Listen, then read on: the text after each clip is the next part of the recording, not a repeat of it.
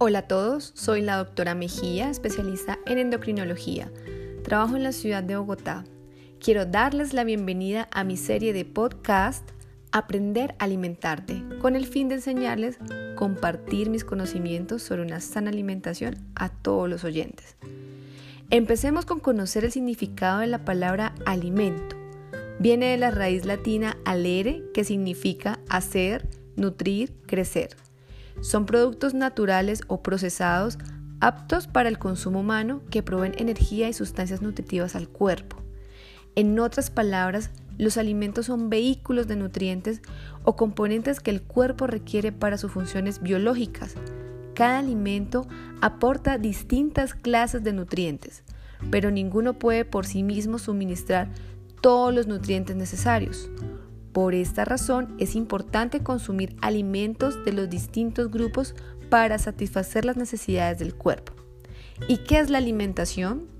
Es el proceso de ingerir o consumir los alimentos que se convertirá en los nutrientes que necesita el cuerpo para estar saludable. La alimentación no se reduce a un tema puramente biológico, a un asunto de nutrientes y grupo de alimentos, ya que se enmarca en la cultura, la sociedad y la historia.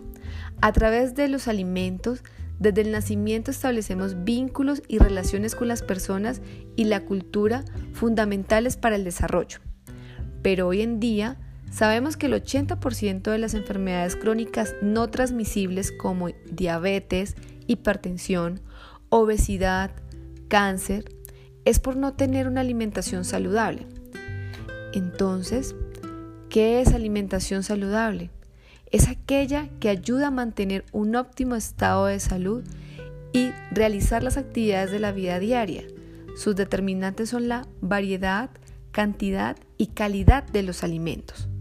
La OMS se refiere a la alimentación saludable como aquella que logra un equilibrio energético y un peso normal, a través de la reducción del consumo de grasas saturadas y la eliminación de grasas trans que no son adecuadas para nuestro cuerpo aumento de consumo de frutas y hortalizas, así como de legumbres, cereales integrales y frutos secos.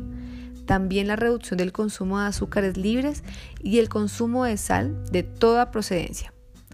Uno de los aspectos fundamentales de la alimentación saludable es la densidad de nutrientes, dado que ésta debe enfocarse en cubrir las calidades calorías requeridas por las personas a partir de alimentos ricos en nutrientes beneficiosos y moderar o evitar el consumo de alimentos que contienen sustancias no beneficiosas como ácidos grasos trans, ácidos grasos saturados, sodio, colesterol y azúcares.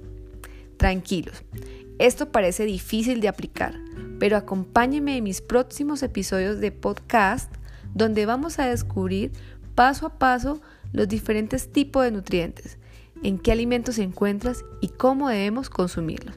Hasta luego.